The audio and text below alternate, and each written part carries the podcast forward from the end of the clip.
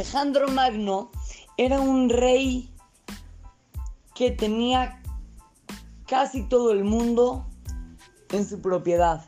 Conquistaba países, tenía muchísimo dinero, tenía muchísimos súbditos.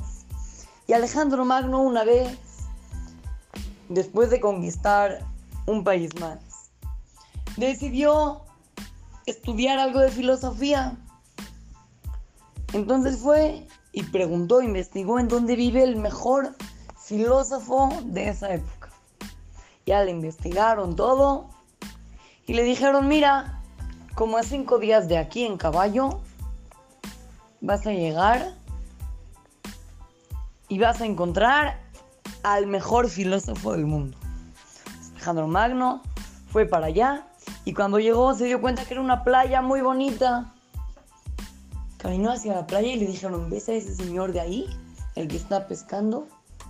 Él es el mejor filósofo de toda la época. Alejandro Magno se sorprendió muchísimo. Fue con ese filósofo y le dijo, a ver, mucho gusto, ¿cómo está? Si tú eres un filósofo, ¿por qué te dedicas a pescar? Y no te dedicas a hacer otras cosas más productivas. Ese señor le dijo, ¿cómo qué? ¿Qué me recomienda hacer? Le dice, no, pues ¿cómo que qué te recomiendo hacer? En lugar de pescar aquí, en la playa, así, pesca en un barquito y en lugar de pescar un pez, vas a pescar 10 peces. Ah, ah, está interesante. Y luego, ah, luego, pues los vendes y lo vuelves a hacer y ganas mucho dinero y te compras un barco más grande y te vas más para adentro del agua y pescas 50 peces. Ándale, 50 peces. ¿Y luego qué hago? Luego, luego sigues comprando más barcos y contratas empleados y vas a tener muchos barcos y vas a pescar mil peces. ¡Mil! ¡Wow! Mil peces es muchísimo. Y después, después, ¿cómo? Te compras un barco pesquero, te vas muy adentro del océano y pescas millones de peces y después haces una empresa y los vendes a otros países y luego eres millonario y tienes muchísimas propiedades. Te conviene. Y ese señor le dijo, wow, la verdad que sí, me interesa mucho. ¿Y qué hago después? Ah, después ya puedes estar tranquilo, con mucho dinero, relajado en la playa, pescando, rico. El señor le dijo, a ver, Alejandro Magno, a ver, ¿Qué es eso no lo que estoy haciendo ahora?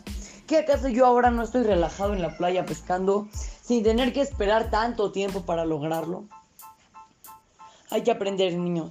A veces no, nos damos cuenta que estamos viviendo cosas inolvidables y nada más pensamos, ay, ya quiero que, que sea marzo, ay, ya quiero que sea junio, ay, ya quiero que sea mañana. Vamos a aprender a vivir el momento. Vamos a saber, a lo mejor tienes ganas de que ya sea tu cumpleaños. Sí puede ser, pero hay que saber vivir el momento y saber disfrutarlo. Haz de cuenta, una persona llega y se va de viaje a la playa.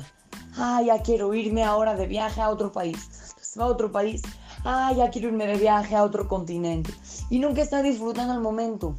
Vamos a saber siempre disfrutar lo que estamos viviendo. Y no nada más esto, sino que agradecerle a Hashem por darnos el zehut, el mérito de poder vivir este momento. Así es que, lo saluda su querido amigo Shimon Romano para Go Kids, Talmud Torah.